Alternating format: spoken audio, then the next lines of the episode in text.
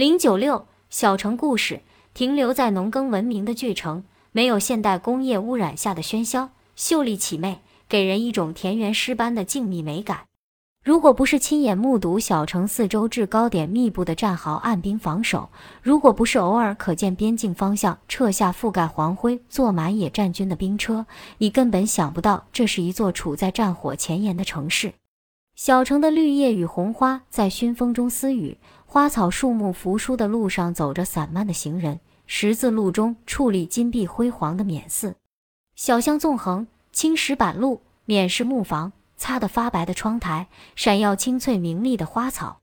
离城不远就有树木茂密的溪流，那儿摆动的月桂树像少女肌肤般的光滑。雷兽的骡子躲在一棚湿热的西番莲下，挥动尾巴赶苍蝇。到了午后，街上的女人身上蔫了的缅桂花夹杂汗味，小食店的咖喱奶油味，微风中散发淡淡的馨香。无论是深巷里墙头落日的余晖。灯影暗处的行过处，花香细声；坐下时嫣然百媚，穿纱衣的俏丽女子，雨中的棉塔，或者阳光间灼灼生辉的一团木棉花，都是风姿撩人的异域情调。小城没有大超市、大商场、现代商业中心，市中心只有一个裁缝的传统土布制衣店，两个铺面的小商店，七八张桌椅的小食馆和零星卖香烟、凉粉、柠檬茶的小摊。交易时没有都市惯有狡诈的漫天要价，而是一种恬淡和透明的随心所欲。我和青子爱在小城东游西逛，乱吃东西，吃东西就是吃吃东，吃吃西，相当于人民币一毛五分钱就可酣畅淋漓地喝一大杯鲜榨柠檬蜂蜜甘蔗水。每天勾住我们脚步的是市中心一棵大青树下的茶饮店。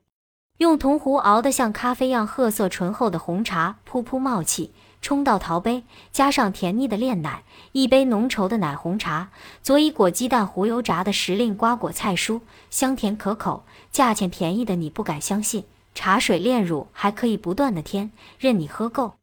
巨城近郊有一景色奇异、水质绝佳的天然溪谷温泉，离石暖流，热雾蒸腾，魂朴雄美，极具旅游价值。什么时候金三角不再受政治、毒品、帮派争斗困扰时，说不定巨城会成为新兴的旅游胜地。巨城华侨很多，有钱的如开福天楼酒楼的陆老板，住环湖别墅的一些商界要人；没有钱的做一点极小的生意，为生存在异国艰难打拼。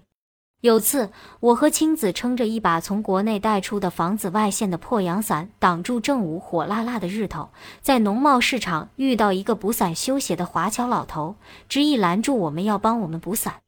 他说：“这么漂亮的两个中国女子撑一把破伞，丢中国人的脸。”他是云南保山人，四十多年没有回过家乡。他戴副破眼镜，忙不迭地补着破伞。心情激动，捏针的手簌簌颤抖，戳得满是硬茧皮的手指冒血珠子。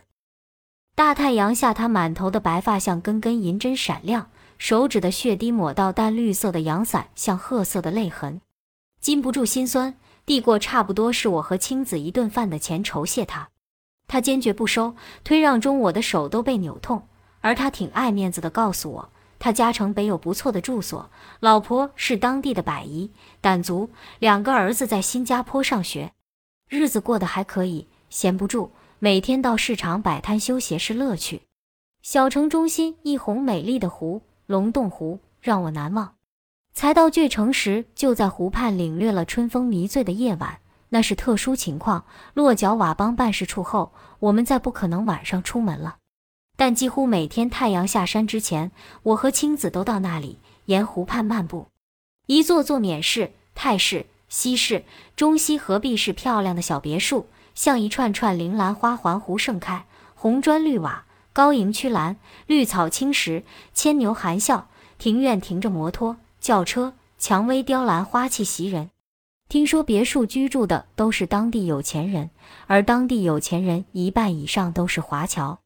我和青子沿湖漫步，总爱遐想从这些漂亮的小别墅里走出一个潇洒的华侨巨子，不太年轻也不太老的那种，邀请我们到住所喝下午茶，具中国特色又异国情调的那种。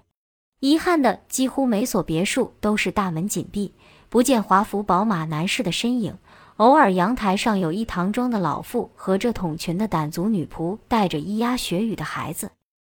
痴痴与我们对望。不时见到三三两两的少年，掐着从湖里捕捞的鲜活蹦跳黑鲫鱼的鳃壳，追着问我们：“日本人吗？”夕阳洒在宁静的湖面，波光粼粼，耀金闪银。环湖温情的别墅与远山肃穆的大金佛相互交映，如诗如梦。湖畔酒吧准备营业，点亮了纸灯笼、霓虹灯，犹如柔媚的眼珠，渺渺迷离。幽柔的乐声飘飘渺渺，如来自天籁。身后不远，似有人佯装观湖实际对我们盯梢。我俩从梦里跌落到现实，欣赏美的东西会得到一种休息，但有时美的玄乎又会使人疑虑丛生。小城历来是金三角各势力和国际组织。间谍、特工活动频繁之地，表面平静如水，暗底诡波绝涛。我和青子在小城各处溜达时，总有影子般的男人跟随。这些人像站长，穿龙系着黄卡其上装，腰间鼓鼓囊囊的小枪，眼睛没有站长的亮，气质没有他好。他们做漫不经心状，不时用报话机低声向谁说话。究竟什么势力监视或保护我们，不得而知。小城慵懒倦怠的气息中流动着阴谋，恬静温婉的表象后蠢蠢欲动着狰狞。本集播放完毕，感谢您的收听，喜欢别忘了订阅专辑、关注主播，主页有更多精彩内容。